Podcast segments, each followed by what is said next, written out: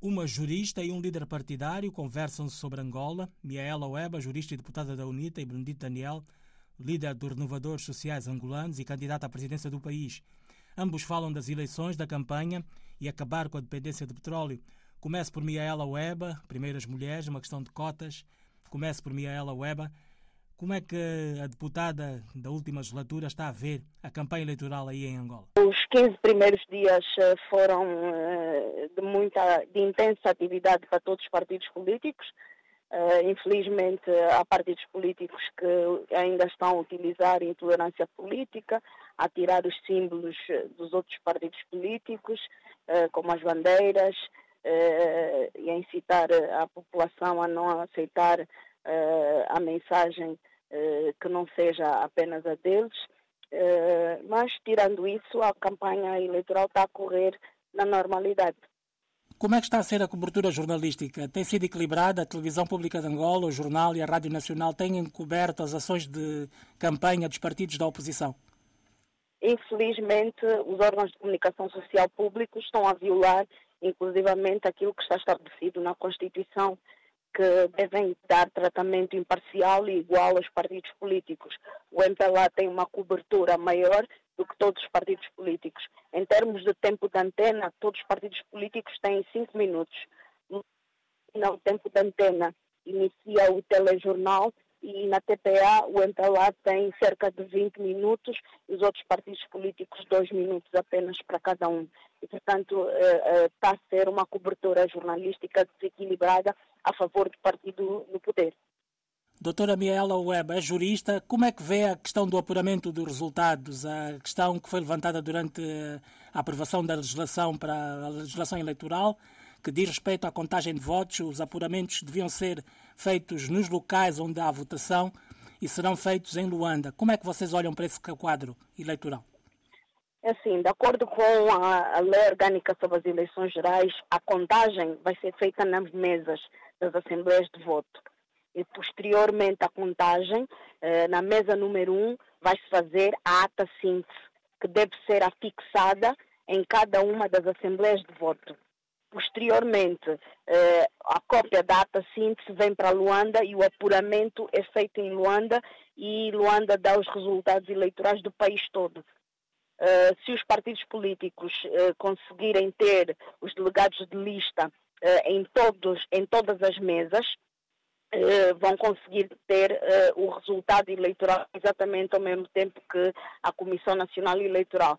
A questão que se coloca é que hoje tive conhecimento que a Comissão Nacional Eleitoral quer uh, dar as credenciais dos delegados de lista aqui em Luanda para que os partidos políticos enviem para as a lei estabelece que a Comissão Nacional Eleitoral deve dar as credenciais em cada um dos seus, uh, uh, das suas comissões eleitorais. É o que estabelece a lei, portanto, a Comissão Nacional Eleitoral está a violar a lei ao querer entregar tudo aqui em Luanda e uh, a crescer esse custo aos partidos políticos de poderem enviar as credenciais para todos os delegados de lista em todo o território nacional. Depois de ouvirmos Miela Weba, jurista, deputada da UNITA na última legislatura, vamos ouvir Benedito Daniel, que é exatamente o presidente do Partido da Renovação Social, o PRS, com assento parlamentar na Assembleia Nacional Angolana na última legislatura. É o cabeça de lista do partido, depois de muitos anos este PRS ser liderado por Eduardo Coangana, que acabou por falecer. Benedito Daniel assume a presidência de um partido que tem grande implantação no leste de Angola. Pergunto, doutor Benedito Daniel, como é que será a questão da diversificação económica para si? Como o programa de governo do PRS, como é que vai acabar com a dependência de petróleo nas receitas fiscais do Estado? Angola é muito dependente eh, da exploração do petróleo. E nós sabemos perfeitamente que poderíamos criar outra riqueza que não fosse eh, o petróleo. Estamos a falar do pescado, portanto, o nosso mar é rico em peixe, mas infelizmente eh, os angolanos compram peixe muito caro e porque eh, o peixe não é explorado ao nível das empresas angolanas. A exploração eh, dos diamantes, por exemplo, e outros minérios cada vez começa a ser mais incentivada. Mas, infelizmente, eh, essas riquezas pouco contribuem para o produto interno bruto. O que se destaca nessa condição é simplesmente o petróleo. Então, era necessário que houvesse um aproveitamento muito racional dessas riquezas, de forma que pudessem contribuir também de forma significativa eh, no produto interno bruto e na riqueza de Angola. Mas, infelizmente, isso não acontece. Igualmente, a agricultura. Eh, nós temos solos aráveis, a agricultura começa a ressuscitar, mas, infelizmente, ainda não pode sustentar uh, o povo angolano, porque muitos produtos ainda são importados. É razão pela qual nós achamos que é necessário que se ponha alguma, algum cobro para que essas riquezas possam auxiliar também aquilo que é petróleo. E porque algum dia o petróleo irá acabar. Tanto quanto é que eh, está a a ter, portanto, o seu rumo de descida. E algum dia, quando não teremos petróleo, então seremos um país que poderá procurar como poder se sustentar. E nós defendemos esse desenvolvimento sustentável.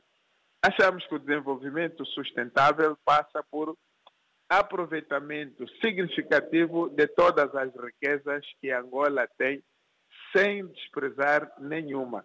E, sobretudo, serem racionalizados e, controlado, uh, e controlar a sua exploração.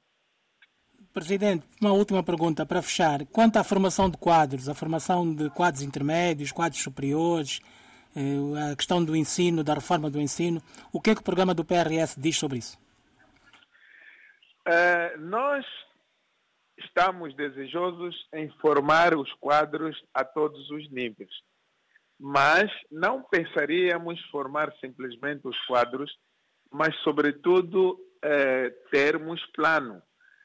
Formarmos os quadros e sabermos onde que esses quadros vão empregar-se.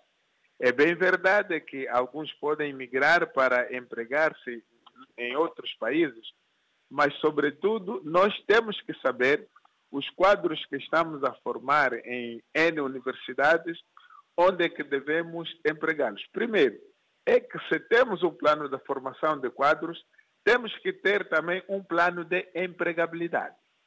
Isso tudo tem que ser controlado em paralelo, por forma a não jogarmos tantos quadros eh, na sociedade que saem em tantas universidades mas nem sequer 5% desses quadros conseguimos empregar. Então, podemos construir um país de desempregados. Razão pela qual achamos que temos que planear o emprego. Portanto, os quadros devem ser formados segundo a necessidade do país. E eles devem servir não só superiores, como agora temos constatado, mas todos os quadros são uh, importantes, a partir dos técnicos profissionais até aqueles que fazem eh, o ensino médio e os universitários, até os pesquisadores, todos são importantes para o desenvolvimento do país. Temos pesquisadores, mas que não conseguem fazer a sua pesquisa porque o país não oferece condições. Não há laboratórios, não conhecemos um pesquisador angolano que tenha um laboratório só, de que área, seja de que área for, não conhecemos. Então, é necessário que tenhamos de criar essas condições, condições de formação e condições de empregabilidade. É isso que nós defendemos. Não temos que, que fazer o desequilíbrio nesse aspecto como existe agora. Tínhamos que equilibrar essa balança de emprego e de formação. Falamos com Miaela Weba, deputada da UNITA, e com Benedito Daniel, líder do PRS e candidato como cabeça de lista do partido à presidência de Angola. Falamos sobre a campanha eleitoral, sobre diversificação da economia e também sobre formação de quadros.